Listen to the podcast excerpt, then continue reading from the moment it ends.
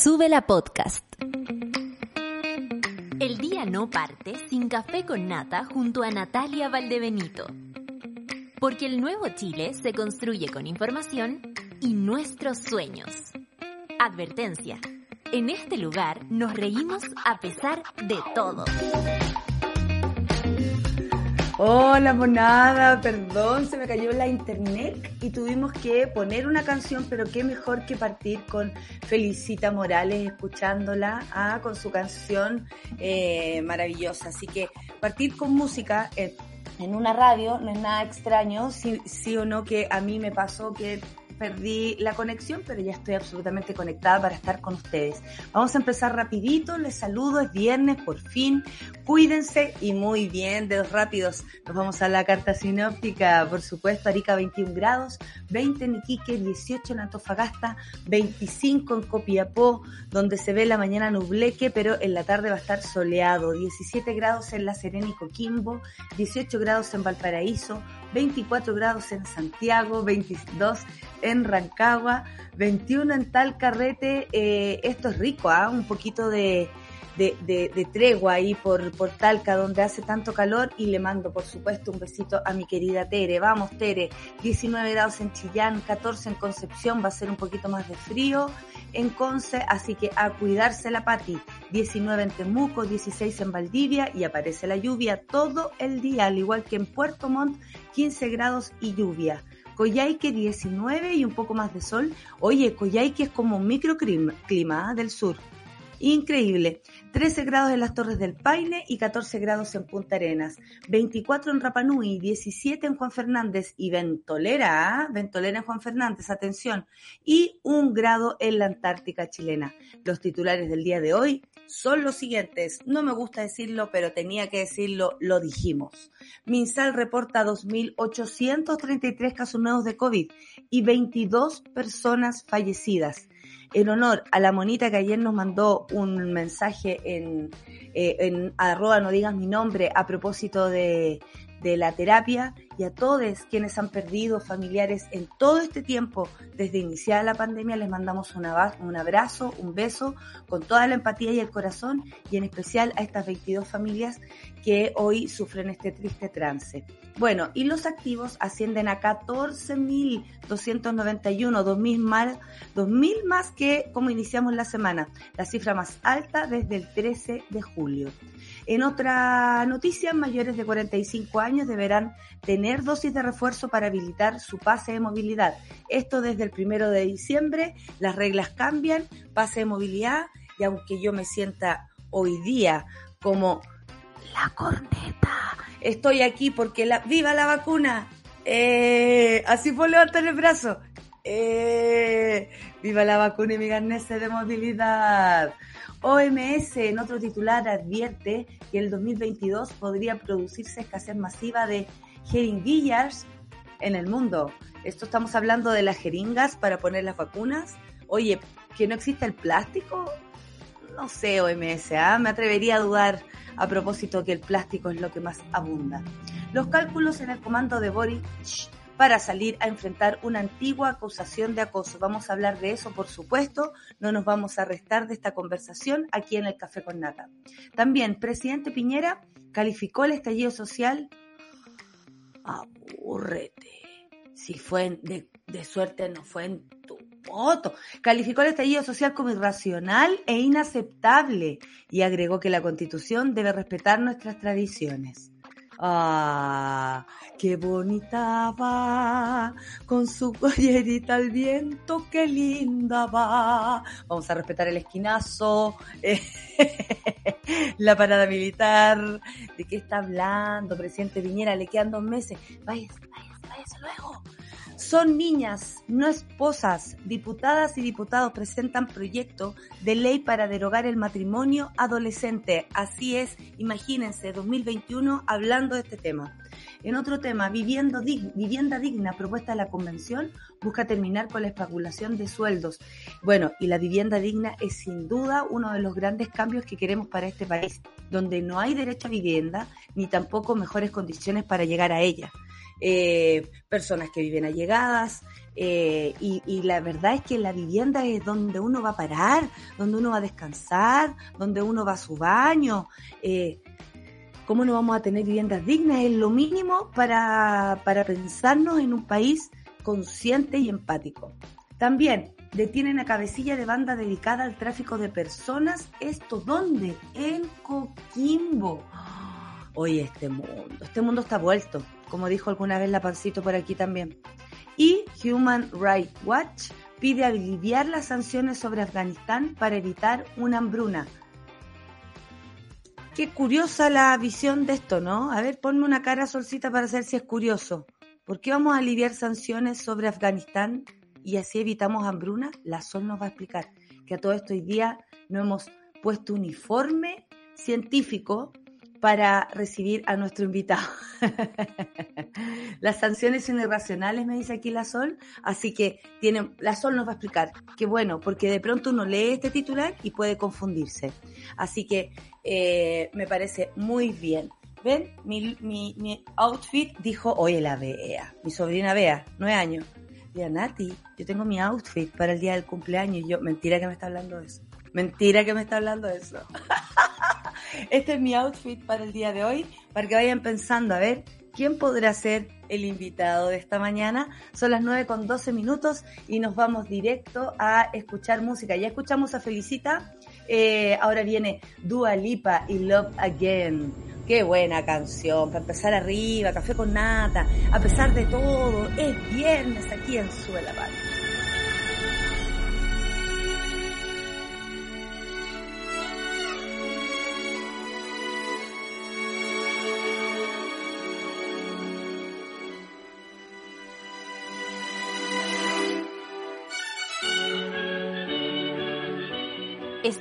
viendo Sube la Mañana. Hoy ahí estamos de vuelta, 9 con 17. Después de escuchar a Dualipa, vamos con mi gemela, mi hermana perdida. La hermana que no tuve. Mira, ¿cómo estaba las dos ahí? Oye, que tenemos una foto linda las dos. Sí, tenemos una foto con. Súper linda las dos. Sí, guardadita, muy de la NASA. Y las dos, mira, las dos así como, como... Oye, amiga, pero tú tienes mucho mejor de Riers que yo. Sí, pero se deforma el logo, De la NASA. Como... ¿Qué dice? Dice nada.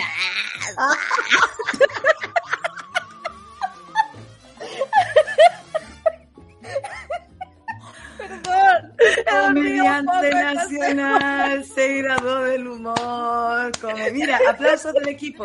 Comediante.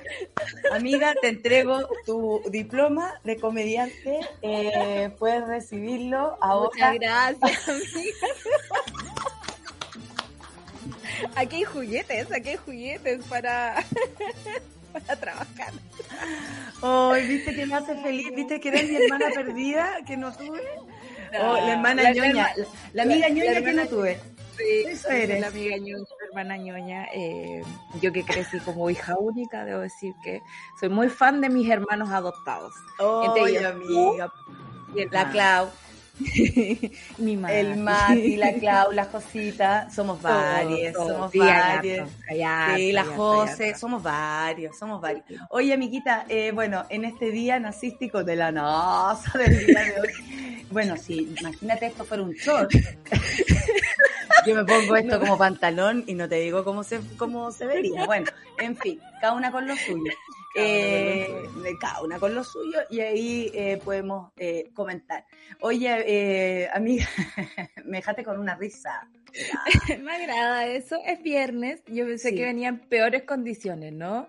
Eh, no, yo estaba para nada, mi cerebro pero... pero muy, en muy buena condición. O no sé qué significa que la comedia aparezca a pesar de todo. Es, muy, es muy tú, muy yo.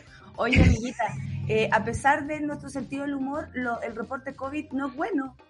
No es bueno, no 2.833 personas ayer fueron notificadas, o al menos públicamente, eh, a propósito del COVID. 22 personas fallecidas, no habíamos tenido ese número tan alto hace varios días. Eran 7, 4, eh, yo voy ahí contabilizando. Y la cantidad de activos asciende a 14.291, la cifra más alta desde el 13 de julio. Se prevén nuevas medidas. Ahora, después de todo lo que hemos retrocedido o avanzado en esto, me parece que a la, a la sociedad decirle ahora vuélvete a tu casa va a ser muy difícil. Eh, por ejemplo, a, quienes trabajamos también va a ser difícil decirnos y, y aceptar que de pronto teníais funciones, teatro, donde están cuidados y no vaya a poder hacerlo, tocatas que estaban, hablo por mi sectora, eh, tocatas que están, bueno, y, los monos compran entradas también para ir a las cosas, entonces uno dice, bueno, pues haré con mi entradita, ¿qué va a pasar?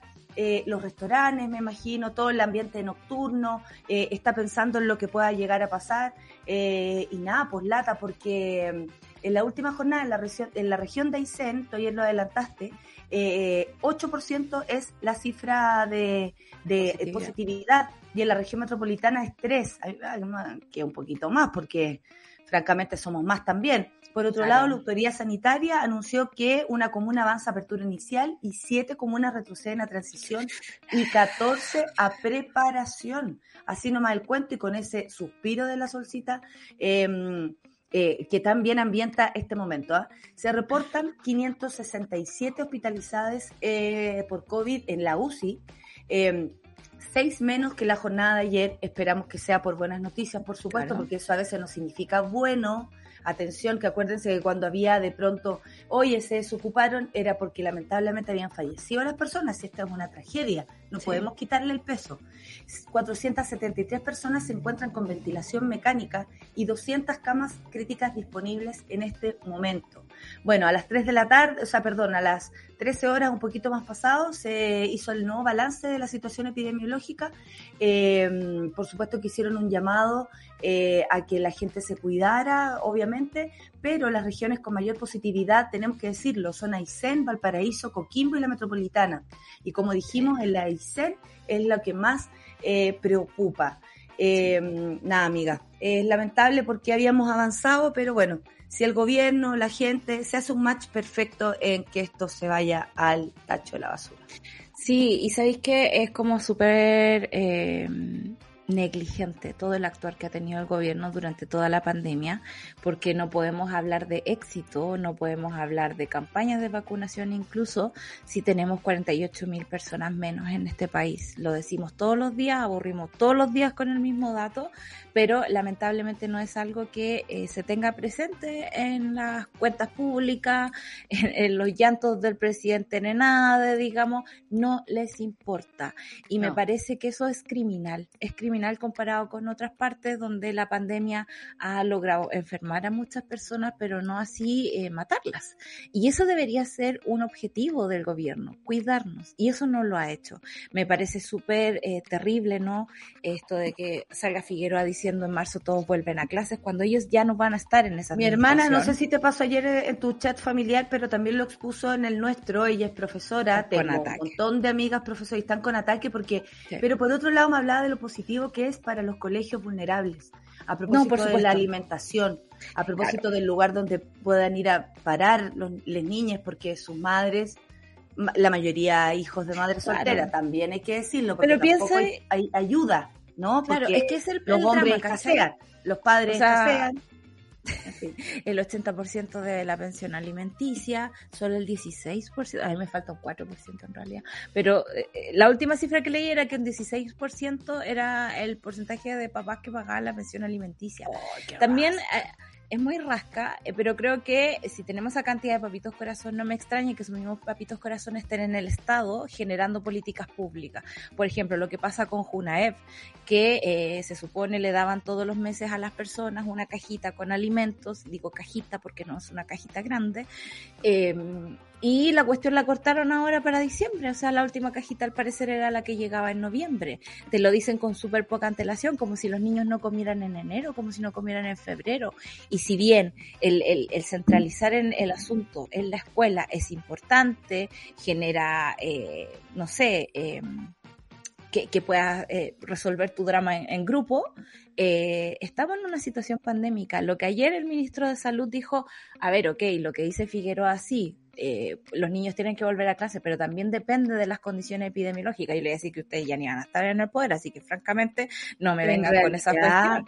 También es una decisión y no es menor, ¿ah? no es menor de, lo que estamos diciendo. claro, porque puede tomar la decisión de una y rápido y ya está. Están todos con ataques. O de nuevo la decisión equivocada. Claro, además porque, y no entiendo la razón epidemiológica, se reduce la distancia, o sea, el, aforo no depende del metro de distancia que tienen que estar las niñas. Pero ¿por qué no si las niñas no se contagiaran? teatro. ¿Cachai? Que para nosotros en el teatro, eh, ya, si viene bien como el poto ganar la mitad, eh, llenar la mitad o lo que sea, es coherente. Lo que está pasando ahora no es para llegar y juntar a mil personas en un teatro. Y lo digo yo que estoy sin mascarilla arriba del escenario. Entonces, si nosotros estamos dispuestos y mucha gente de muchos ámbitos está dispuesta a hacer tranzas, ¿no? Uno dice mejor esto que por esto. Prefiero hacer tres funciones, seis funciones, que antes a lo mejor necesitaba hacer dos para que fuera toda la gente y al mismo tiempo recibir nuestro sueldo. Eh, prefiero, prefiero, prefiero trabajar seis veces más. Pero uno hace esa tranza. Pareciera que hay personas o, este sistema eh, político y, económico no permite hacer eso, ¿no? Como que el colegio todo apiñado, pero no, si quería ir a ver arte, todo separado y más encima la gente de ahí ganando menos y, en, y, abandonado. Entonces ahí no se entiende como la lógica de esto. No debería ser el aforo siempre en el 50% hasta que esto se acabe o dependiendo de del metraje y la ventilación que tú puedas obtener en un lugar. Yo sé que eso es muy difícil. Después viene el colegio, y ahí vamos a cagar otra vez. Claro. Eh, pero sabéis que yo creo que les falta creatividad. Y hay varias cosas aquí. ¿Te acuerdas tú? El otro día me estabas acordando de la entrevista que hicimos a Isabel Benque al principio de la pandemia eh, sobre cómo los primates nos comportábamos frente a situaciones de estrés, de relajo y cosas así.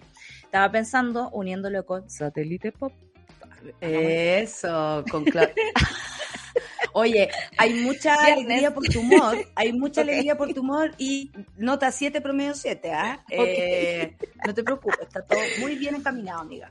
Y en Satélite Pop nos contaban la historia de este festival, Astro World, que eh, quedó a la escoba, digamos, hubo muchos muertos, hay niños en coma, eh, y una de las razones de la que hablaban, aparte de la organización, digamos que eso es súper importante, es que son puros adolescentes y eh, estamos saliendo de una pandemia en la que estuvimos eh, atrapados mucho tiempo.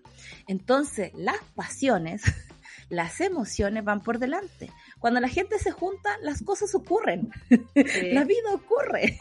Y, me imagino 45 cabros chicos en un colegio. Empiezan a pasar las mismas cosas que pasan siempre. O con los más chiquititos que, ay, Mi más manda su foto y yo no puedo aguantar mandarle, ponte la mascarilla. No se saque la mascarilla. No se saque la mascarilla, por favor. todavía no piensa así, pero porque ella no dice groserías, además, tía Nati las groserías me dice. es una etapa, después pasa, amiga. No, pero nadie le enseñó. Es algo que ella adquirió sola, si ella es una dama por sí sola. Eh, oye, eh, datos del café con nata el día de hoy. Está de cumpleaños el Germán Enrique, que siempre nos manda mensajes tan cariñosos. Dice, esperando café con nata, listándome para la dosis de refuerzo hoy día. Amigo, alístese. cumpleaños, amigo. Are you sure? I am fucking sure, mano. Mínimo me dan un parche curita de colores, ¿o no? Deberían, sí. muy bonito. Saludos a la monada, agradecer a esta hermosa comunidad que hace empezar el día diferente. Tus mensajes también nos hacen empezar el día diferente, Germán. Para nosotros siempre es maravilloso saludar a la monada desde todo punto de vista, así que que sea un feliz cumpleaños para ti, que lo pases bien eh, y nada, cuídate mucho y qué bueno que te regales salud con la tercera dosis de, de refuerzo. Así que están todos los monos ahí saludándolo, además todos eh, hablando también eh, de tu maravilloso sentido del humor. Eh, la gente lo recuerda, por supuesto. Que, otros están recordando que también con poleras les pasa lo de la NASA en, este, en tu caso. Eh, ¿Qué más está la decadente con brillo por acá? La dinastía de Chaguán, con privilegios aparte por sobre la ley una vez más. Voten a conciencia el 21 de noviembre. Gente dice. También está la Caro Orellana, le mandamos un besito, querida comunidad, que es semana más larga. Todo el mundo siente que es una semana muy larga. Eh, ¿Qué más? Eh, Monada dice, el empresariado volviendo a apoyar el proyecto presidencial que armaron con Siche. Oye, ayer estábamos hablando con, unos amigos, no son, no eran mis amigos, pero yo igual ahí me metí en la conversación. eh, que hay gente que piensa que Sichel igual va a sacar un buen puntaje pese a todo. Pese a todo, yo creo que puede ser una sorpresa. Yo estoy a punto de votar por Sichel, te lo digo, para que no salga el otro. para que no salga el otro. Amiga, yo creo que tenemos una elección diversa como que hay para todos los gustos y eso me agrada, me agrada caleta, así como yo era antes de Piñera era súper fan de, del recambio del poder, ¿no? Eh, Ahora da un poquito de, cuco. Un poquito menos, un poquito menos, un poquito de cuco, por supuesto, hay cosas que no hay que dejar pasar, eh, pero me parece que hay para todos los gustos. Yo también tengo cercanos eh, que, que, que, creen que Siche no, va, pero al principio... Va a dar la sorpresa pese a todo, porque nadie entiende que haya bajado tanto después de su gran votación en las primarias es por eso. Eh, oye, eh, mayores de 45 deberán tener su dosis de refuerzo para habilitar su pase de movilidad.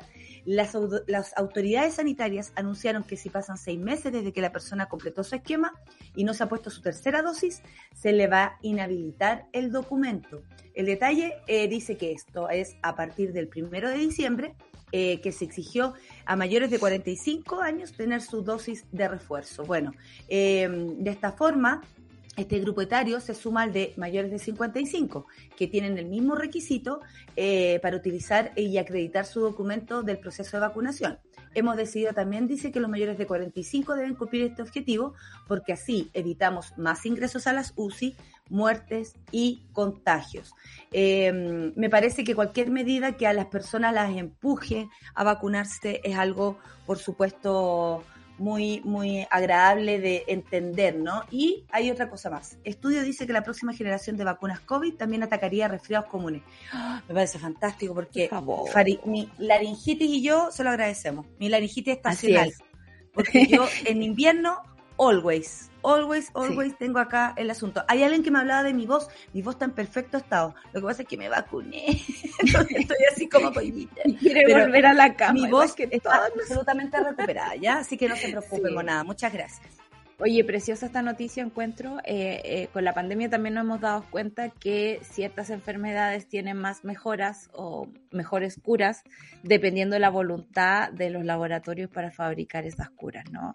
Eh, la pandemia nos ha empujado a entender ese asunto, a ver lo importante que es financiar la ciencia, que existan investigaciones independientes del mercado, eh, porque así podemos tener este tipo de cosas. O sea, eh, me parece maravilloso. Yo siempre he pensado eh, cómo la ciencia no invierte en placer, ¿no? En el sentido de que las pastillas sean fáciles de tragar, que los jarabes tengan sabores ricos, que la, que la aguja no sea tan aguja, sino que sea algo que vuela menos, o, por ejemplo, cómo no han solucionado el resfriado, cómo no han solucionado el dolor de cabeza, me parece como... Favor, basta, o sea, que, solucione esto, o sea, claro.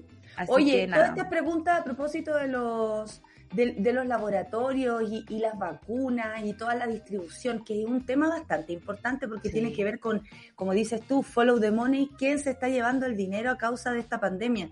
Bueno, lo podremos conversar con nuestro próximo invitado. Aquí tenemos Nasita, porque en mi caso es Nasita, eh, y NASA.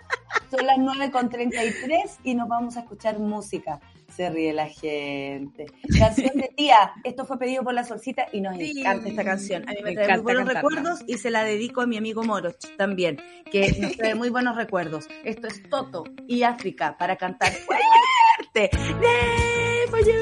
Así, así los quiero. Café con nata en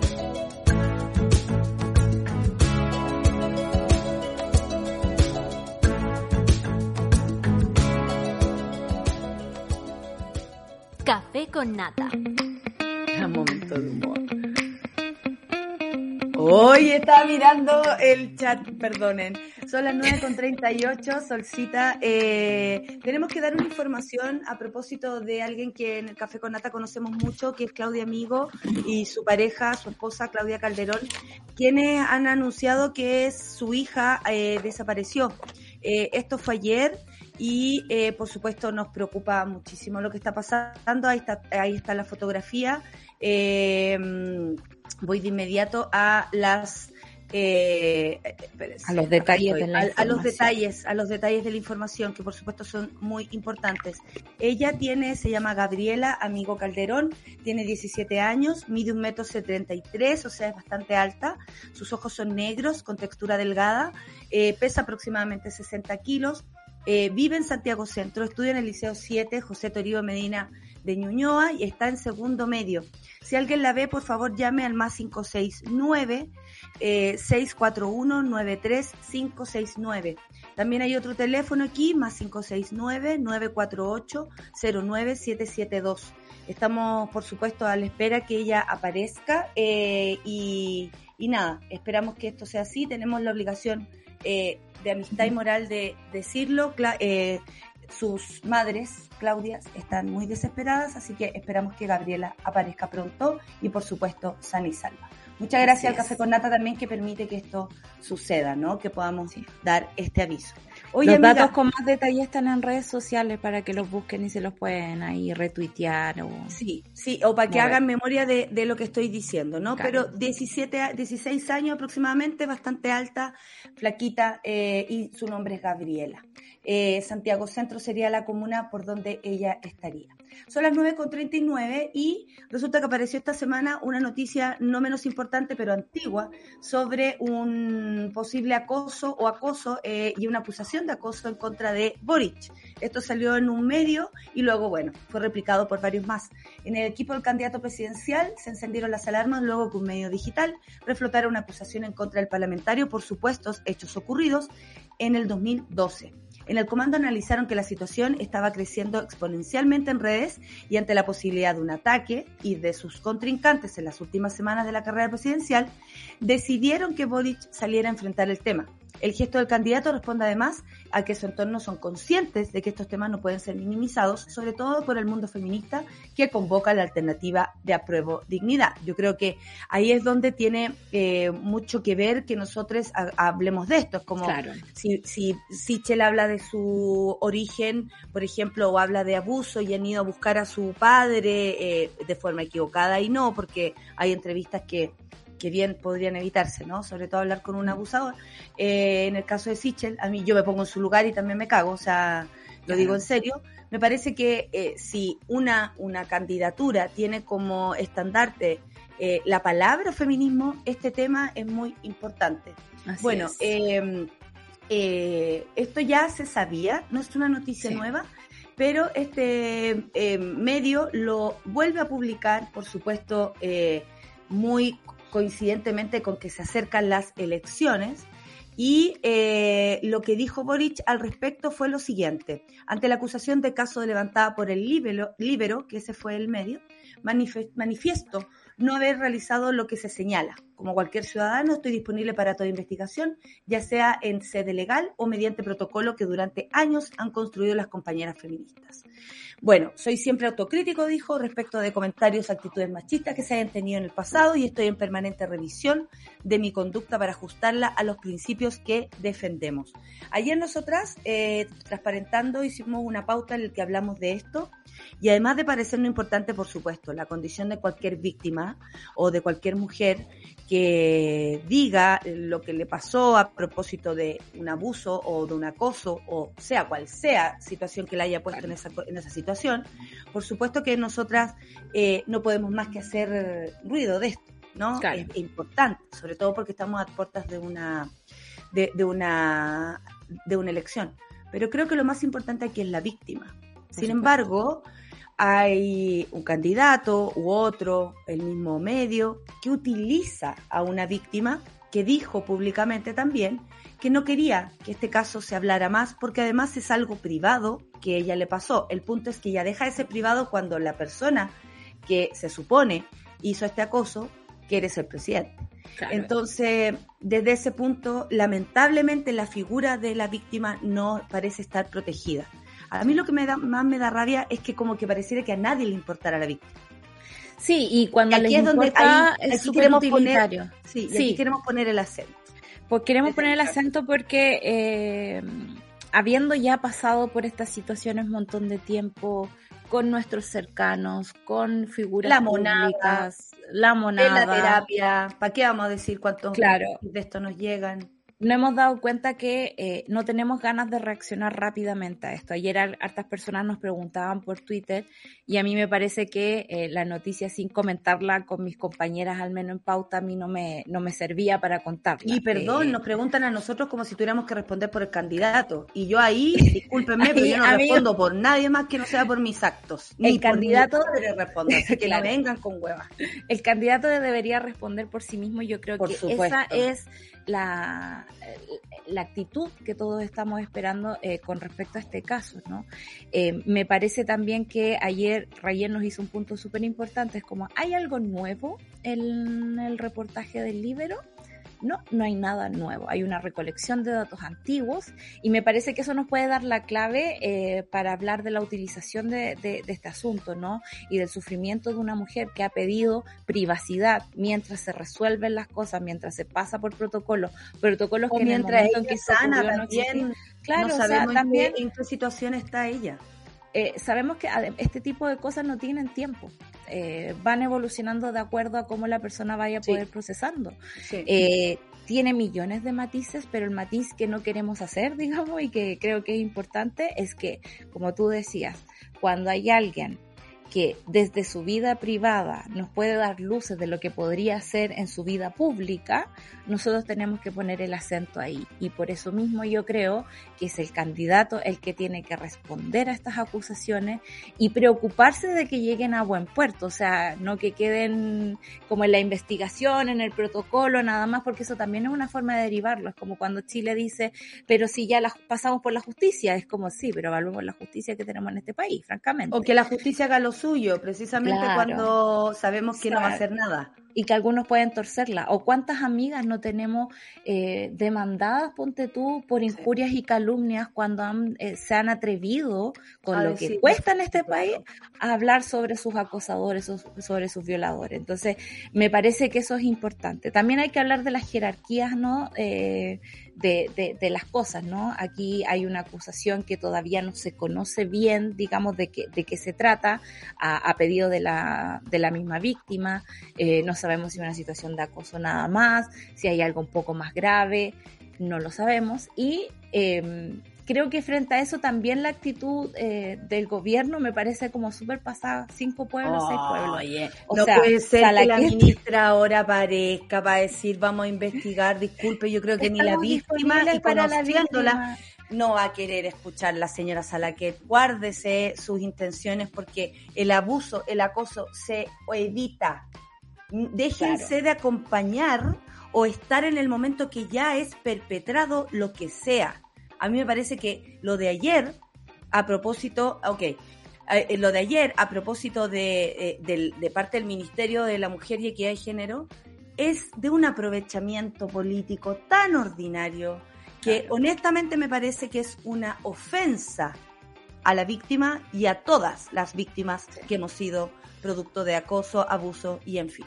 O sea, Claro. hasta yo me siento para llevar que francamente no entiendo nada porque nunca han sido así con ninguna víctima además de nada. Ese es el punto. O sea, acu- acuérdate de, de, de, de esta carabinera que violaron y que dejaron suelto a su violador porque es Paco. ¿Por qué no habla O sea, ahí la, la ministra, por ejemplo? yo no la eso además es una institución. es una institución, tiene una, una, un- Una obligación jerarquía distinta, Ajá. Creo yo, porque se supone que son las personas que tienen que velar por nuestra seguridad. Entonces, claro, creo que me, a mí no me gusta que esté pasando esto, pero me agrada No, que ocurra en la discusión pública, porque es el momento en que nos pongamos incómodos, que nos pongamos colorados, que hablemos de la historia, eh, de cómo cambia, de cómo cambian también los los límites, los consentimientos. Han hablado mucho de los parámetros o de los nuevos eh, como mínimos, mini- básicos mínimos, mínimos Sí. básicos, no sé cómo decirle, de, de las autoridades. No aceptamos que haya, eh, por ejemplo, nuestro país está tan en, en la mierda, y lo voy a decir desde ese punto de vista, que tenemos un candidato en Estados Unidos que no paga la que pensión. dice estar creciendo acá, que no paga la pensión de alimentos a sus hijos y por eso no puede volver a Chile. Porque él dice que ahora no puede volver por COVID, pero pudo haber vuelto durante todo este tiempo y no lo hizo. Ese es el descalabro. Tenemos a un otro candidato que dice defender a, a, un asesino condenado a más de 700 años de cárcel como Krasnov, ¿ok? Tenemos a otro candidato que está con el gobierno, este gobierno violador de derechos humanos, y hablo de Sichel. Entonces, tenemos a Proboste, que además tiene que ver con eh, el, todo el acuerdo político y todo lo que significa la concentración para este país y el retroceso. La DC lo único que ha hecho es hacer retroceder este país y estar con la derecha en todo lo que signifique retroceder. Entonces, sí, tenemos que pedirle y, y como tú decís, incomodarnos. Vamos, respóndeme. Quiero una, una aplicación mucho más fuerte de parte tuya. Quiero que te acerques a, tu víctima si es que esto es realmente cierto. Quiero que y si es que a ella no le incomoda, digamos. Y si es que a ella no le incomoda, por supuesto. Quiero que hagas, y lo digo por Boric y por todos, quiero que hagas lo que tienes que hacer para que seas una persona digna de gobernar este país. Ya pasamos por un, eh, una persona que tiene un prontuario como Piñera. No queremos nada parecido a eso, ni por el lado. De eso se trata, los mínimos, los básicos, como dice esta solcita. Ahora yo a esa lista, eh, ¿Mm? y, perdón que agregue más cosas, ¿no? Disculpe que no agregue el Profertés, ¿ah? Pero... Profertés ayer no fue nada. A refundar, y porque iba a ir, porque iba a ir si él no tiene nada que ver con eso. Me parece muy coherente según el eh, Profertés. Sí, yo no me junto con esa gente, dijo a esa lista, eh, porque nadie es de los trigos muy limpios en política, yo creo que eso lo hemos aprendido. Y los hombres menos, eh, querida, porque se están revisando recién. Men. Todos los men se están actualizando en este momento y tenemos que lidiar con eh, los desastres que eso significa. Eh, y pienso que eh, Revolución Democrática, el Frente Amplio en general, tampoco lo han hecho estupendo en ese sentido. No, pues. están actualizando mejor que otros sectores, están generando protocolos, pero recordémonos no sé, las acusaciones de violación que hubieron en, eh, voy a decir Frente Amplio porque no me acuerdo el partido, pero parece que era RD, de un asesor, que hubo lobby para que esa cuestión no se supiera un gran mucho. reportaje de nuestra querida Javiera Tapia. En, claro, y las eh, consecuencias que ese reportaje le generó. Entonces, nadie puede presumir eh, que, que tiene la corrección política absoluta. estamos aprendiendo todos. Eh, y yo, sinceramente, me dan ganas de irme a vivir al país de la Mujer Maravilla, donde no existe hombre, para que me dejen tranquilo un rato con estos temas. Y uno sabrá cómo se las arregla. Exactamente. Oye, eh, y uno sabrá cómo se las arregla, te lo digo en serio. ¿ah? y a la inversa, oh. amiga, y a la inversa, cuando tenemos esos ánimos de cancelar tan fuerte, creo que son válidos si te nacen así. En mi caso, yo prefiero entender que en la vida hay matices los matices nunca deben dañar a, a, las personas y que estamos en constante crecimiento y cambio de la historia y lo que significa, digamos, la intimidad y el respeto por las personas. Yo creo que si vamos con el respeto por delante, nos vamos a equivocar menos y, vamos a hacer de, otra, de otro modo. Siempre se pueden hacer. También eso es importante, más allá, más allá del hecho, distinto, ¿cuál va a ser la respuesta? de esto. Eso también puede setear un nuevo camino. Y eso es lo que yo estoy esperando en este momento, más allá de estar disponible para la investigación. Y eso sí, siempre, siempre el, el foco en la víctima, el foco de cuidado en la víctima, por supuesto. en sus eh, deseos, y, y en su voluntad. Oye, amiga, a propósito de deseos y voluntad, no puedo creer que el 2021 exista esto. Son niñas, no esposas. Diputadas y diputados presentan proyecto de ley para derogar el matrimonio adolescente. Según datos del Observatorio de Derecho de Defensoría de la Niñez en Chile, se han contraído, oye, aquí yo me paté, 457 matrimonios que involucran a adolescentes desde el 2015 ante una realidad poco discutida, un grupo transversal de diputadas y diputados ha presentado un proyecto de ley que deje sin efecto el actual artículo de la Ley de Matrimonio Civil, que actualmente solo prohíbe la unión con menores, menores de 16 años.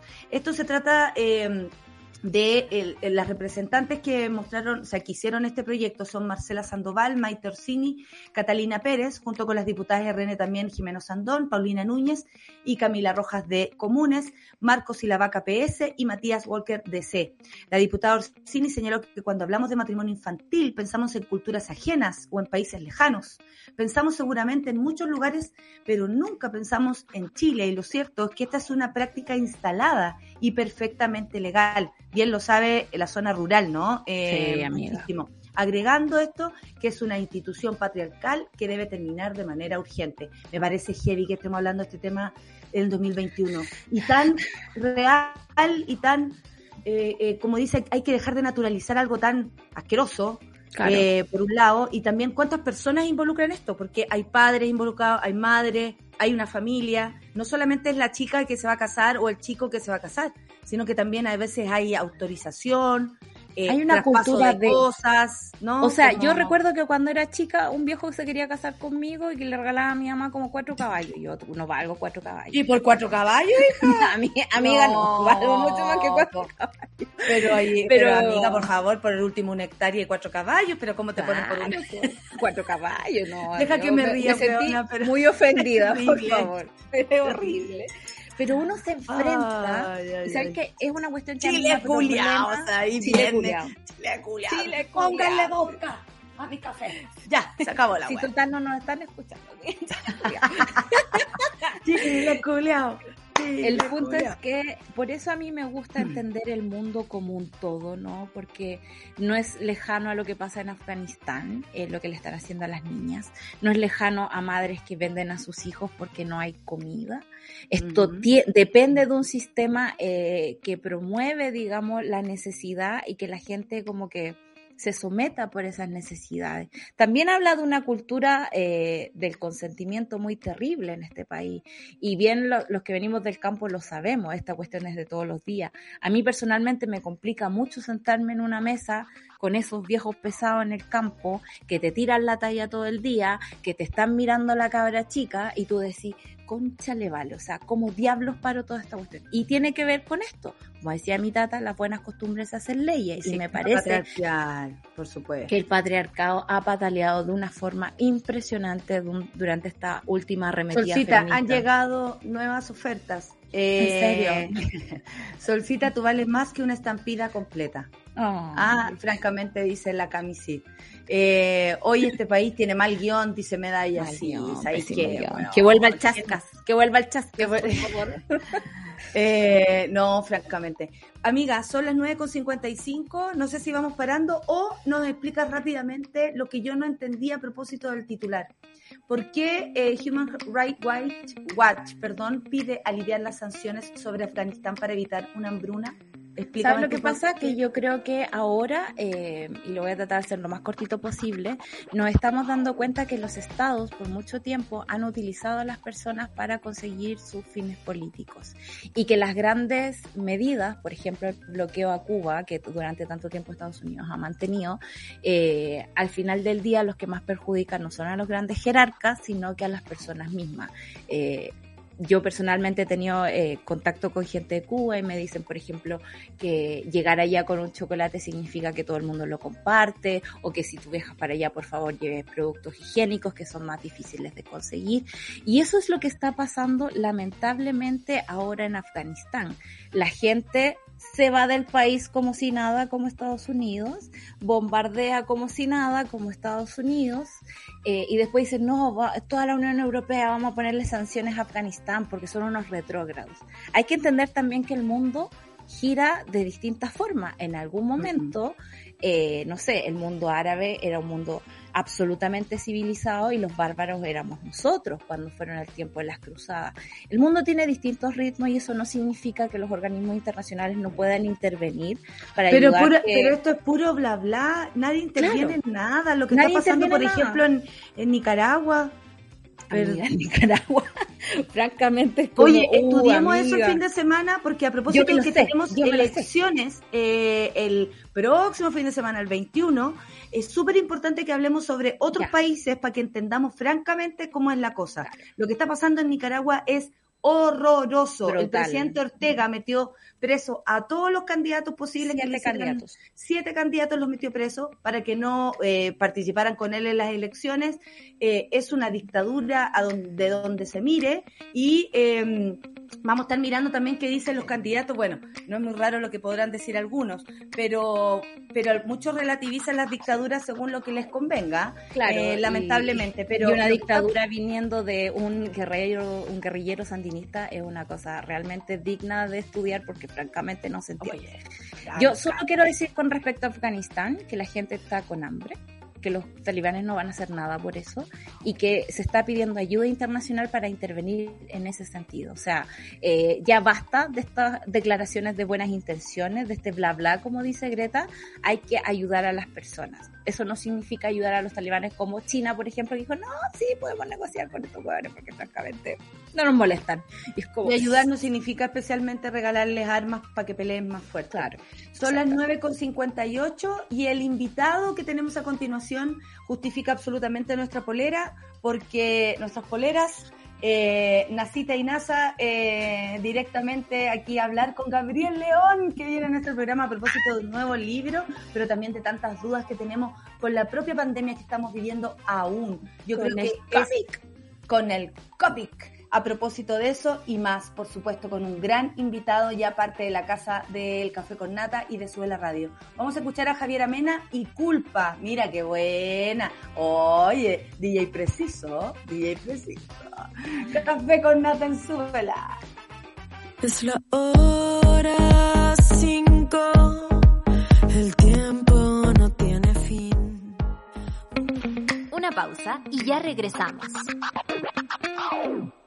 Thank you.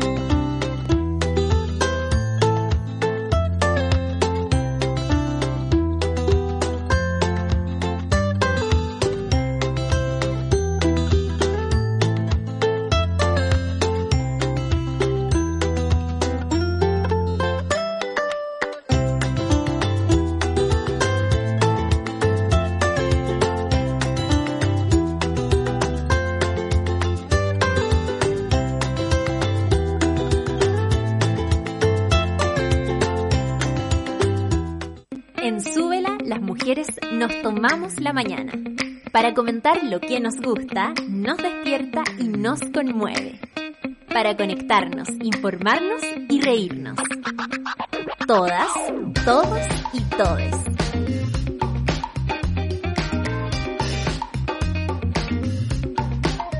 Café con nata.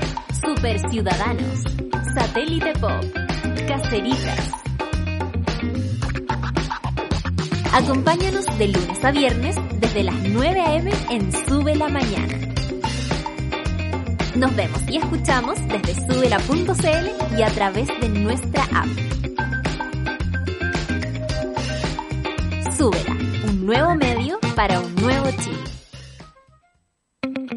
Ya estamos de vuelta en Sube la Mañana. Estamos de vuelta en el Café con Nata para anunciarles que después del café viene Rayena Araya Super Ciudadano. La sigue Claudita Cayo, Claudita Cayo con todos sus proyectos, pero este súper importante, Satélite Pop. Inscríbanse también en su canal de YouTube y arroba Chirimoy Alegre en todas sus redes y sus fechorías. Caseritas a las 12 con Isidoro Ursúa y a las 3 las 2.10 con Nicolás Montenegro y Fernandita Toledo. A continuación, gran invitado, siempre es un agrado escucharlo y tenemos miles de preguntas para él. Gabriel León, el ídolo de la divulgación científica. Café con nata. Nos gusta conversar, anhelamos aprender y disfrutamos escuchar. Descubre a un nuevo invitado en Café con Nata. Somos fans y nos encanta que esté presentando su más reciente libro, ¿Cuánto mide un metro? y otras preguntas raras que hago a veces. Es el cuarto volumen de la serie Preguntas Raras, recomendados para niñas y niños a partir de los 7 años, pero en realidad para hablar de ciencia, para hablar de curiosidades, para descubrir cosas, para hacerse preguntas, no hay edad. Y eso es lo que más nos gusta de conversar con Gabriel León, que uno se siente tan joven. Bienvenido, Gabriel León, al Café con Nata, que tanto te queremos. ¿Qué tal? Muy buenos días, ¿cómo está ese café? Rico, pero saludable todavía, ¿eh? saludable. Sí, no, sí, sanito, sanito, sanito. Sanito, todavía no es irlandés. No, por favor, por favor, comportémonos, hay que mantener la compostura. Oiga, ¿cómo está usted en estos días de pandemia, eh, mirando este país que retrocede y avanza? Eh, a propósito de, no podemos no pasar por la pandemia cuando hablamos sí, contigo. Claro. Sí, yo, bueno, estamos experimentando lo que ocurre en los países que, que todavía avanzan bien en la vacunación. Chile ha avanzado bien en vacunación.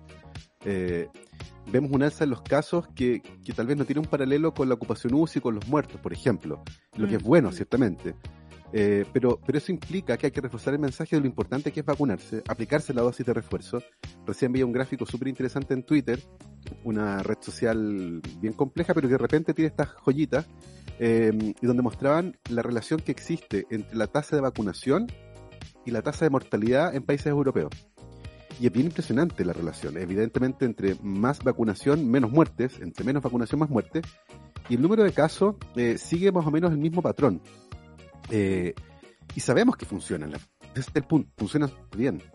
Entonces, tenemos en Chile un millón y tanto rezagados todavía. Gente que no se ha aplicado ninguna dosis o que no terminó su esquema de vacunación.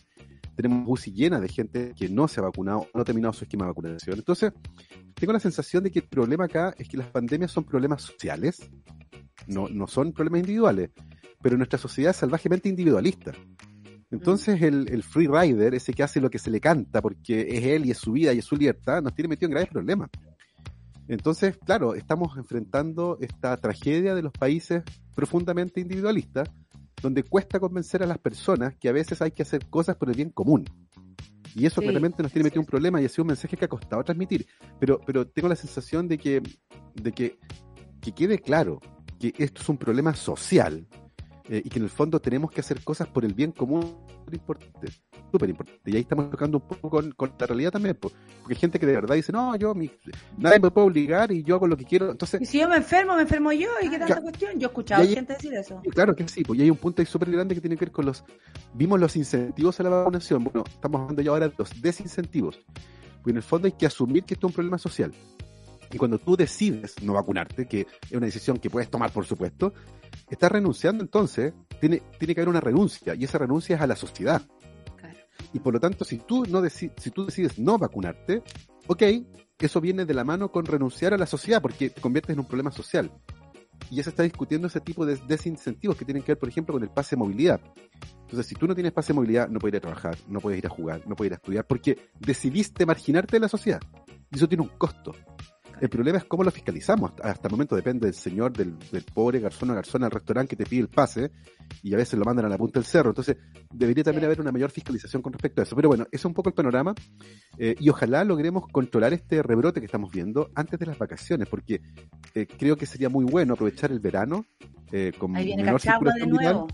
Bueno, y es el punto, y tratar de, y tratar de controlar. Yo creo que este, este como esa desaparece eh, Mm. tampoco ayuda. Entonces, contrólense, eh, júntense con poquitas personas al aire libre, estamos en época buena ya, en la mayor parte de Chile se puede juntar uno al aire libre, eh, y tampoco vayan seis horas a pechar, no sean patudos, un par de horas y se van. Claro.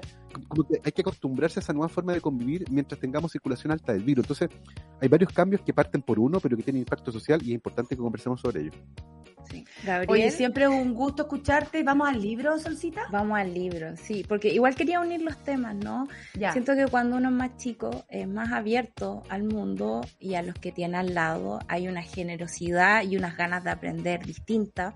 Eh, yo siento, o, o lo vi al menos en mi colegio, que me fue como podando un poco esas ganas y ese conocimiento.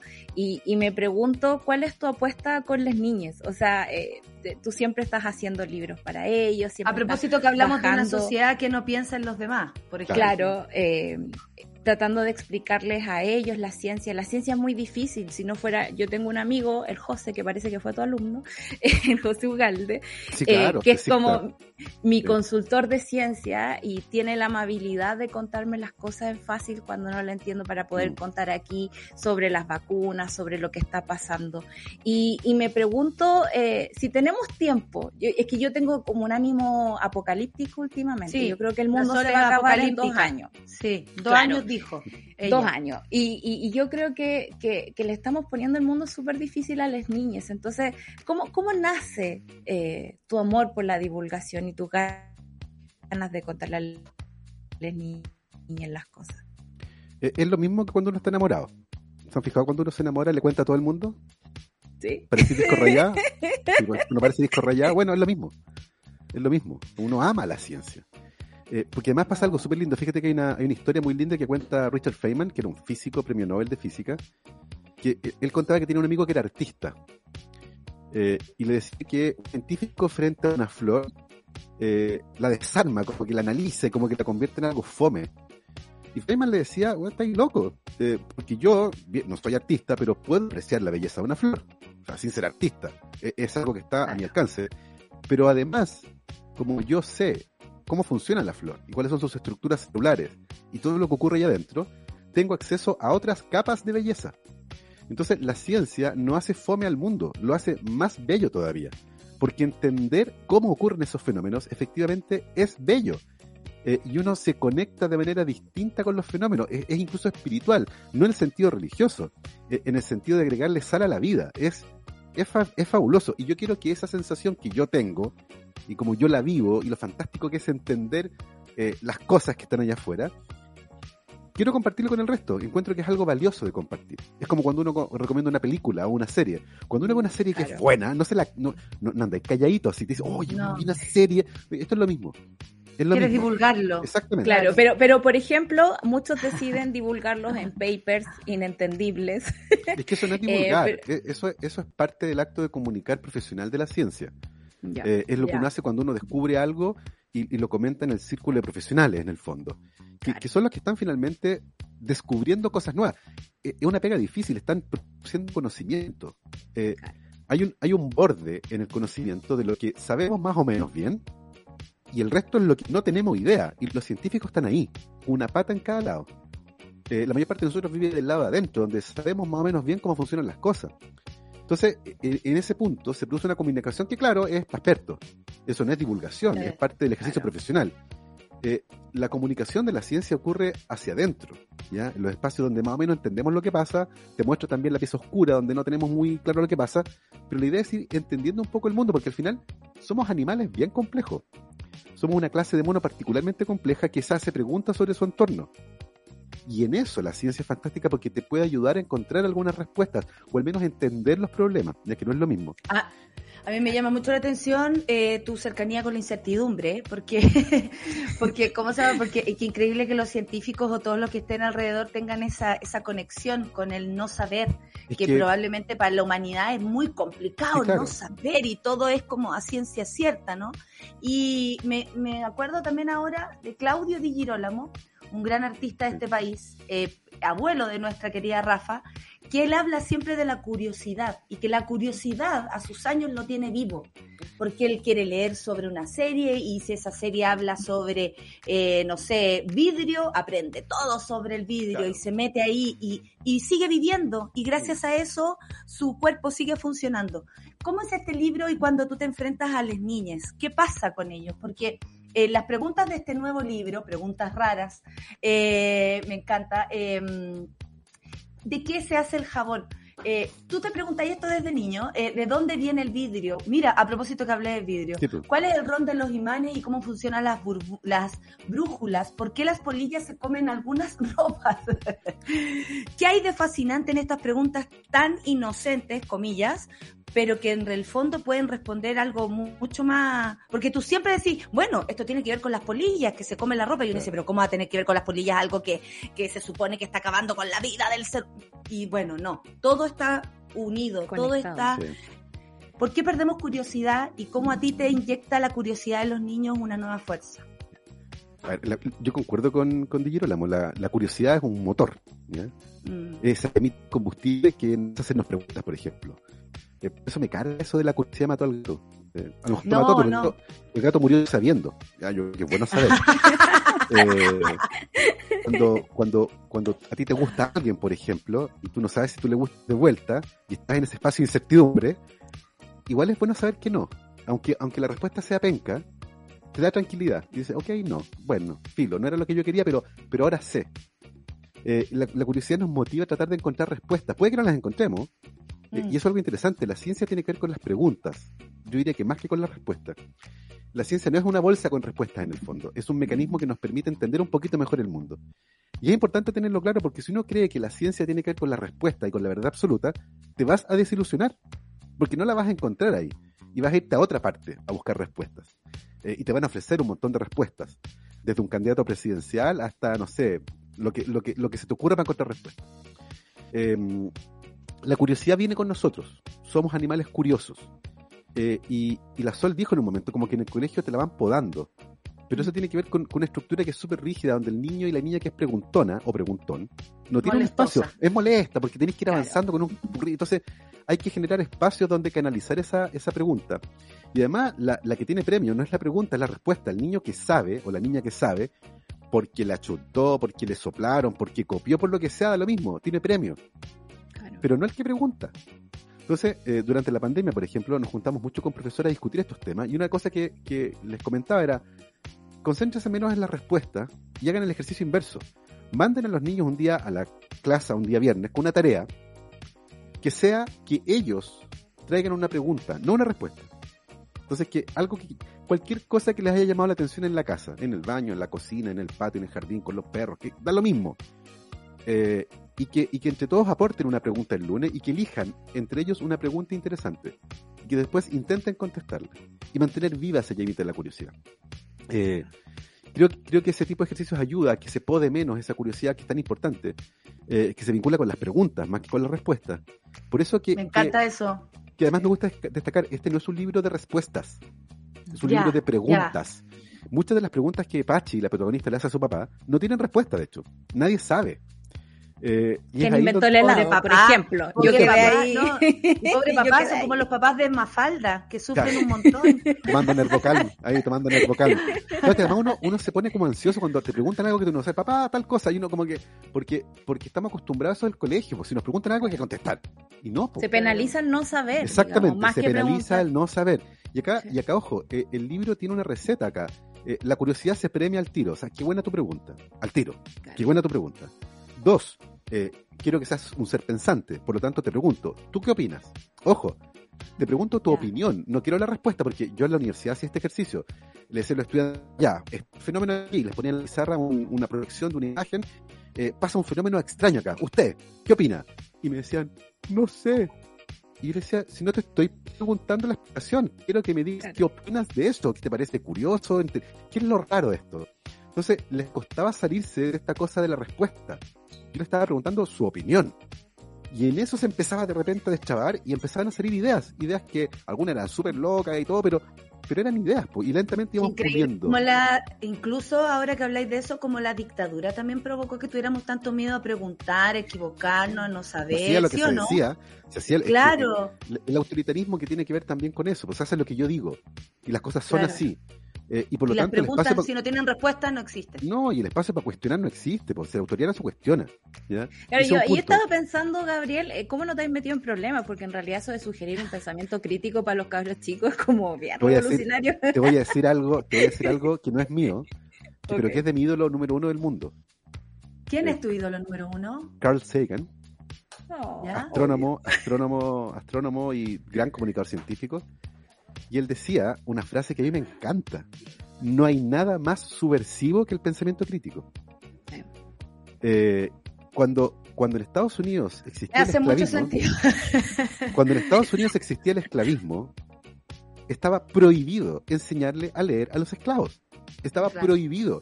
Porque un esclavo que lee es un esclavo que piensa. Y si piensa, se cuestiona su realidad. Y dice, ¿por qué soy esclavo? Y se revela. Estaba prohibido enseñarle a leer a los esclavos. El pensamiento subversivo es peligroso para una sociedad que lo controla todo, para una sociedad autoritaria. El pensamiento Oye, crítico te da libertad. eso. Sí, libertad y, y, y, y- y- yo creo que la oportunidad también de equivocarse, que, que Obvio. por- el ser humano debiera tenerla más cerca, ¿no? Como, bueno, y si me equivoqué, ¿qué tanto? Me puedo devolver y decir, si no estoy haciéndole daño a nadie, a preguntar de nuevo y mil veces la misma pregunta. Ya que hablaste a propósito de autoritarismo y de futuro también, hablemos de las próximas elecciones, por quién va a votar, Ah, te caché. Eh, ¿Cómo crees tú o cuál sería tu sueño, Gabriel León, cómo se pudiera abordar la ciencia eh, en un próximo gobierno, en un próximo Chile? Más que pensar en el, en el futuro más próximo, ¿no? ¿Cómo Porque además la ciencia no es tan próxima, o sea, necesita tiempo. Claro, necesita tiempo y necesita ese lugar donde se pueden equivocar también, pensar, definir, preguntarse. Mira, ¿Cuál sería tu sueño tú como ministro de ciencia de mi, de mi gobierno que yo inventé ahora, recién? sería, sería un cargo que por ningún motivo tomaría, por cierto. Creo que, ¿No? creo que ser servidor, no, ser servidor público requiere una cierta estampa y una cierta estructura mental y una y un cuero bien especial que Con yo esa no- camisa te ves fantástico. no, no tengo nada de eso, yo no tengo nada de eso. Eh, a mí me gusta, yo soy, yo soy un macho beta, me gusta estar de afuera mirando lo que pasa ahí. eh, y contribuyendo con lo que se puede. Pero, a ver, en la elección anterior, en las que nos tienen ahora eh, con el actual Aquí. presidente, eh, hubo, hubo un debate de ciencia y tecnología que se hizo con todos los candidatos, menos el que ganó. Eh, y una, cosa bien sintomática ahí, porque fíjate que fuimos varios científicos invitados a ese debate, y la conversación al final hubo un consenso eh, con respecto a que ninguno de los que postulaba a dirigir el país entendía lo que era la ciencia. Primero que todo. Primero que todo. Y, y es algo generalizado. Eh, en general se asocia la ciencia con sus productos, con la cura de enfermedades, con las baterías de celulares que duran más de un día, con una comida que te engorda, con lo que sea, da lo mismo, con los productos de la ciencia. Pero la ciencia ocurrió antes de llegar a la cura de la enfermedad. Ese proceso que tú decías, Natalia, ese proceso lento, donde uno se equivoca, que no es lineal, pero, pero usualmente uno lo cuenta como si fuera lineal, como porque uno dice en el colegio, por ejemplo, en 1856 eh, Luis Pasteur descubrió tal... Y no, pues si no pasó así, pues. Si no es como que se te, te cayó el alcachofazo de repente como una... Un, no, pues, hubo un proceso complejo que a veces tomó décadas que te permitió finalmente encontrar. Entonces, si no la contamos así, difícilmente vamos a entender cómo funciona la ciencia. Entonces, un deseo honesto es que se entienda mejor cómo funciona la ciencia, porque ahí las expectativas se alinean. La ciencia requiere tiempos largos. Eh, es de introspección, de hacerse preguntas, uno se puede equivocar, pero, pero también te da herramientas. Eh, y eventualmente un país que vende cosas se puede convertir en un país que vende ideas, donde hay otro margen de ganancia, donde, donde se requiere otro tipo de cabezas, donde hay otro tipo de relación con el trabajo, por ejemplo. Entonces, a la larga, a la larga, u- un país que sea, que apuesta por el conocimiento, se puede convertir en un país muy distinto al que tenemos actualmente. ¿ya? El, el problema es que eso requiere pri- primero entender qué es la ciencia y cómo funciona. Entonces, este trabajo de la comunicación científica, eh, donde hay muchísima gente involucrada, eh, jóvenes, mujeres y hombres eh, en el laboratorio, fuera de él, trabajando en distintos ámbitos, con las comunidades, en redes sociales, eh, en organizaciones, tratando justamente de dar a entender este mensaje, porque es un trabajo lento. Eh, yo espero que la, la discusión de la Constitución, por ejemplo, la evidencia científica tenga un rol, porque es relevante. No es lo único que manda, pero es importante. Y ahí espero que sea un aporte para ir delineando el futuro del país. Eh, ojalá se apostara más por la ciencia, ciertamente. Pero eso requiere primero entenderla bien, porque si uno no entiende cómo funciona, difícilmente va a apostar por ella. ¿Y qué vaya a hacer con esa plata también? Claro. Sí, claro. No sacamos nada con tener laboratorios, pero tener- no incentivar la- el, no sé, Mira. el estudio. La, la ciencia no ocurre en un laboratorio. La ciencia ocurre donde hay una buena pregunta. Claro. Entonces, tú puedes tener el mejor laboratorio del mundo, pero si no te haces buenas preguntas, no te va a servir de nada. ¿ya? En el fondo, si tenías un auto todoterreno y ninguna idea del lugar donde ir, ¿para qué tenía el auto? ¿Cachai? Entonces, por eso que es importante, como decía la Sol, partir con los más chicos, que son los que van a tener estas ideas disruptivas, estas, estas nuevas hipótesis, estas preguntas complejas, incómodas. Eh, pero eso nos va a sacar de donde estamos. Entonces, por eso es importante además partir con los más pequeños, que se acostumbren a pensar. La ciencia no tiene que ver con saber la respuesta, tiene que ver con pensar el problema, cómo lo solucionan. Eh, y esos niños y niñas que aprenden a hacer preguntas complejas se van a convertir en adultos a los que no puedes engañar, que van a cuestionar a la autoridad y que van a ser más libres, porque van a pensar por su cuenta. Por eso es tan importante apostar desde el principio por, por desarrollar este tipo de habilidades en las niñas y en los niños. Perfecto. Gabriel, yo te quiero preguntar. Eh, por la oportunidad que nos da la pandemia de entender la ciencia como un asunto más social, ¿no? Eh, y, y quiero volver a tu libro a la parte de los acuerdos, ¿no? A- al tema de cuánto mide un metro. Yo cuando era chica pensaba que, ¿qué pasa si el azul que yo veo en realidad la nata lo ve rojo? Y nos pusimos ¡Ay, esa- esa esa locuras! nos pusimos de acuerdo y vivimos engañados, francamente. Pero eh, para, para, me- para eh, definir cuánto mide un metro, digamos, alguien tuvo que decir, bueno, esto es lo que vamos a decir que es un metro y nos ponemos todos de acuerdo y vamos de aquí en adelante. ¿Cómo, ¿Cómo ves tú esa conjunción que se está dando ahora de entender la ciencia como algo como no enfocado en el, en el producto mismo, sino en este proceso que nos incluye a todo y que apela a lo más básico, creo yo, que tenemos, que es la curiosidad? Oye, interesante porque de partida, efectivamente, lo que mencionabas al principio, es así. Nuestra percepción del mundo es distinta y el azul que yo veo es distinto al que ustedes ven, porque tenemos pequeñas diferencias en nuestro sistema de percepción y en el sistema de interpretación que hace que nuestros tonos sean, pero, pero aún así podemos vivir bien, eh, no- nos mantenemos bien y sí, eso es como rojo, pero, pero yo nunca voy a tener tu experiencia visual, nunca, porque tu cerebro está en tu cuerpo eh, y por lo tanto yo no conozco tu mente y, y- y yo no puedo, y de hecho yo veo el mundo, yo, yo nunca voy a saber cómo me veo. Eh, porque veo un espejo con imagen bidimensional, no me veo tridimensional. Claro. Entonces yo veo el mundo de manera distinta desde mi, porque estoy de, mi cabeza está en mi cuerpo, ¿me cachai? Entonces Sí. tiene, tiene todo el sentido del mundo. Ahora, los consensos son súper importantes. Eh, acordamos detenernos en las esquinas cuando hay luz roja. Si la gente un día decide hacerle caso omiso a ese consenso, ya la caga. Vamos a chocar, la gente va a morir. Entonces es importante que nos pongamos de acuerdo.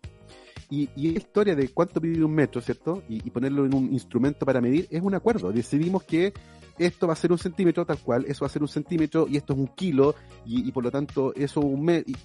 Y, eso nos permite comunicarnos, convivir, hacer comercio, eh, establecer acuerdos, porque imagínate la antigüedad, cuando yo tenía harina y tú tenías leche, y decía, oye ya, te cambio harina por leche, ya, ¿cuánta harina me vas a dar? Eh, no sé, todo este montón. Y el mes siguiente te quería, pero ¿cuánto? El mismo montón, pero ¿cuánto es el mismo montón de la última vez? No tengo idea, ya, hay que medir. Armaron cajas, tres cajas que deben hacer unas unidades de medida bien particulares. Eh, pero llegó el momento en que tuvimos que, para poder complejizar a las sociedades, llegar a acuerdos. Entonces, nuestra historia de la humanidad está llena de acuerdos. Los países son eh, acuerdos, las empresas son acuerdos, son, Las son vacunas ficciones. son acuerdos últimamente. Bueno, entonces, ¿cómo, ¿cómo acordamos funcionar? Y es un punto que no hemos resuelto todavía, por ejemplo, de las vacunas, eh, que nos lleva al principio de la conversación. Eh, ¿Cómo llegamos a un acuerdo teniendo cierto tipo de conocimiento de que es importante que todo el mundo lo haga por el bien colectivo? Claro. ¿ya? Y por lo tanto es importante que en nuestras discusiones el bien colectivo esté por delante del interés individual. Porque yo no soy menos importante que la sociedad en la que vivo. Si yo quiero renunciar a eso, perfecto, agarro mis cosas y me voy a una isla. es lo que dice mi doctora. que se vayan a la punta del cerro. Por supuesto, y ahí puedo decidir eh, hacer cosas que afecten al resto porque estoy en una isla. Pero mientras yo decido disfrutar de los bienes colectivos que vivir en sociedad me entrega, tengo que aceptar que hay ciertas normas mínimas de convivencia. Y esas incluyen, entre otras, tratar de hacer todo lo posible para prevenir la dispersión de una enfermedad que se puede inmunoprevenir con las vacunas. No te estoy pidiendo nada extraordinario, te estoy pidiendo que te pinches el brazo con un producto farmacéutico probado, efectivo y seguro, que evita la mayor parte de los casos graves de una enfermedad. Si tú quieres renunciar a la razón, si tú quieres renunciar a la razón y a los bienes colectivos que implican vivir en sociedad, perfecto. Pero eso implica que renuncias a la sociedad. Y ese es un acuerdo que ahora aparentemente se está discutiendo, porque de alguna manera tenemos que ser, no podemos seguir seis años en esto. Entonces hay países que ya están tratando de discutir este tipo de cosas porque efectivamente necesitamos llegar a un acuerdo. Gabriel, estamos en un acuerdo en que Ciencia Pop, tu podcast, es uno de los más exitosos, eh, que tiene cada vez más personas, entretenidos además, en Patreon y ha sacado un reciente episodio súper bueno. Aquí me dice, eh, como el de Halloween, que uno dirá, ¿por qué Gabriel León habla de esas cosas? Gabriel León habla de todo. ¿Cómo podemos eh, promocionar además este libro? Bueno, no necesitas promoción, Gabriel, pero invita a la gente, invita a los padres, invita a las madres, invita a las tías, a los tutores, a las mismas niñas que nos están escuchando, porque nos escuchan madres, padres, hijos, hijas, de todas las cosas, porque nosotros aquí somos diversos, una comunidad diversa, de este nuevo libro. ¿Cuánto mide un metro? Y otras preguntas raras que hago a veces. Eh, bueno, yo me imagino que tu curiosidad no acaba, precisamente porque te juntáis con muchos niños y la curiosidad claro. de ellos tampoco acaba, entonces te vais Claro. nutriendo de esas cosas. Sí. Eh, hacer un nuevo libro, ¿qué onda el desafío? ¿Qué onda eh, tirarse de nuevo a, a la piscina y, y hacerse preguntas una vez más? Sí, ¿Cómo me va a ir con el libro? Sigue siendo una pregunta. Sí, claro. A ver, eh, las preguntas están ahí porque son no son mías. Eh, son preguntas de niña y niño eh, que yo recolecté dando charlas prepandémicas de Arica a Punta Arenas, literalmente. Entonces tengo Que un- están en la dedicatoria, además. están, de hecho, libro. a todos los niños que han, que han aportado con sus preguntas, que además es bacán porque ven el libro y me mandan mensajes, ah, esa era mi pregunta, y obvio se sienten parte del proceso porque son efectivamente preguntas reales que me han hecho niñas y niños por todo Chile y están ahí en los libros. Así que preguntas hay para rato, yo feliz con eso, la respuesta del público infantil es impresionante, es realmente impresionante. Eh, estoy tremendamente agradecido por haber tenido la oportunidad de poder escribir para este público porque son unos incondicionales. Además son como adictos a la lectura. Eh, descubren uno y quieren el otro, el otro, y termino de escribir uno y me dicen, oiga, ¿y cuándo viene el otro? Entonces, como, Esa sería la pregunta del próximo libro. ¿Cuándo Sí. viene el otro libro? ¿cuándo viene el otro libro? Y otras preguntas raras. Que, ¿Qué es el comunismo? Y otras preguntas raras que hago a veces, no sé. Eh, al- algo de esa naturaleza, ¿cachai? Como, como, porque son inagotables, porque de verdad quieren saberlo todo. Entonces, yo creo que de estos libros tienen para rato. Hay otros proyectos. Hay un spin-off que escribimos con, con la Apache, mi señora, que es un libro de cocina y ciencia. Y, y- y de la Sí. mano con ese spin-off estamos pensando en otro que, que también va a tener un formato distinto, eh, que, va- que nace de la mano con los mismos personajes, pero con otra mirada. Entonces yo creo que libros van a seguir habiendo. Yo sigo escribiendo, me encanta escribir, una de las cosas que más disfruto, junto con el podcast, por supuesto. Así que gracias por la oportunidad de estar con usted y conversar de todas estas cosas que tanto me apasionan. Ay, no, para nosotros Nosotras igual felices. escucharte. De hecho, la Isi, la hija de la Rayen, te manda muchos besos y abrazos porque admira mucho Hola, tu Rayen. trabajo. y está muy contenta que estés acá. Gabriel, ha sido como siempre un honor, eh, sobre todo porque nos dejas con más dudas y, y, y- y- y un sueño así como para el futuro, yo diría, si, si lo puedo decir en voz alta, es que no perdamos la curiosidad de, los Sí. niños. Sí. Eh, eso yo creo que nos convierte además en personas activas, emocional, eh, psicológicamente eh, y de tantos puntos de vista, ¿no? La curiosidad, que no muera la curiosidad. La curiosidad nos supuesto, hará libres. La curiosidad no sale de libres y no mató a ningún gato. Ese es el próximo título del libro. Son las 10 con 32 y nos despedimos de Gabriel León, que tiene muchas cosas que hacer y muchas pregunas que responder. Muchas gracias por haber estado aquí. Gracias. Un Chao, placer, que Gabriel. estén bien, cuídense, buen Gabriel. viernes. Placerazo. Saludos, saludos. Buen viernes. Chao, chao. Buen viernes. ¿Se escuchó la Rayen? Sí, saludos, Reyén. escuchó. Venga. Oye, la Rayen que conoce muy bien el trabajo de Gabriel León, básicamente porque es su Soy hija una fan. fanática, Sí, ¿no? Sí, también. somos todas muy fans de Gabriel y de, y de cada uno de sus libros y de sus explicaciones, es muy entretenido. Y es una No, super manera de acercarse locura con los niños. a la lectura y a la ciencia. Entonces es fantástico hacerlo de manera entretenida. Yo insisto, siempre cuento lo mismo, eh, como las viejitas que se repiten. Nunca he escuchado a nadie hablar de transgénicos de una manera más entretenida que Gabriel León. Es una cuestión impresionante. Temas áridos. y no sé- Ah, Gabriel León. Eh, no Gabriel me León avisaron se que era de azul hoy día. Se pasaron. ¿Ah? Son. No, pero que vinimos hoy día de la NASA. Vinimos de la Vinimos NASA. de la NASA. Ay, porque no estaba Gabriel eso. León. No tengo de esas. Pero Oye, tienes cerebro, amiga, tienes cerebro para estar aquí. Para estar No, en la NASA. y, y- y tiene las mejores mamas de eso de la radio. Oye, eh, Nata por la cresta. ay, Dios mío. Mira, te hice Oye, una, una flor ¡Qué vergüenza! ¡Qué vergüenza! Ah, Una una, flor flor de de metros. centímetros. ¡Qué linda! ¡Qué linda! Empezamos con tallas y terminamos con tallas porque hoy día es viernes. Oye, no sé qué iba a decir, pero ahora ¿Qué se me olvidó. Eh, no, es que, ¿sabes qué me imaginaba? Gabriel León terminando una relación. Como que igual te deja contenta. ¿Cómo terminar una relación? Y otras preguntas que... Ah, te cachai. No, pero Gabriel León termina una relación contigo y te deja pensando. Ah. en realidad, mucho mejor razón, que Te engrupa heavy. Oye, ¿qué tienes día para el Super Ciudadanos? Me quedé pensando en eso. Esa es una Otro super ciudadano que nos hace pensar, pero de otras materias. Vamos a hablar con Rodrigo Carmi, terapia de por medio, dice Muy Charlie, bien. porque a veces nos quedamos medio de con no, pero ¿sabes por qué? Porque falta una semana para las elecciones, Nata. El otro fin de semana hay que ir a votar.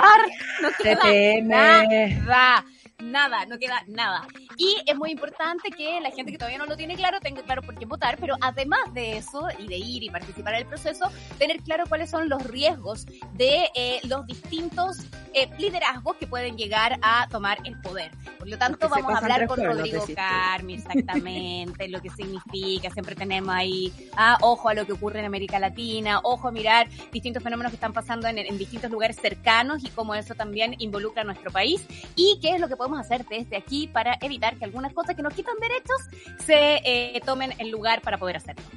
Exactamente. Hasta el último No sé cómo decirlo de manera más diplomática. definiendo solo y, tú y pudiste. redefiniendo, sí, solo tú, amiga. Solo tú sabes muy bien cómo decir cosas difíciles, al igual que Gabriel León. Oye, nos vamos las chicas de las NASA, nos vamos a la casa porque nos queremos ir a la cama, acostarnos.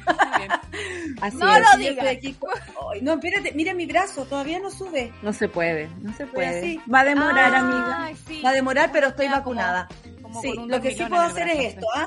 Lo que sí Bacán. puedo hacer es esto, puedo, puedo hacerlo. Oye, nos vamos, eh, se termina el Café con Nata del día de hoy, de esta semana, volvemos el lunes, por supuesto, gracias equipo, Charlie, Luis, Clau, Solcita, muchas gracias por esta semana y todo Oye, Nata. Nata, Nata, programones de la próxima semana en semana preelecciones. ¿eh? Vamos a estar allí, pero con todos los análisis, con eh, los datos, to- todo lo que hay que saber antes de ir a votar, por favor, no se los pierdan los. Sí, y gente con la que hay que hablar para poder darle un Decidir poquito más al coco y decidir el voto, por supuesto, hasta el final. Rima eso. Son- nos vamos, ah, nos vamos y te dejamos a ti, Rayena Araya, con Super Ciudadanos. Que les vaya bien. Chao. Chao, Sol. Chao, Nata.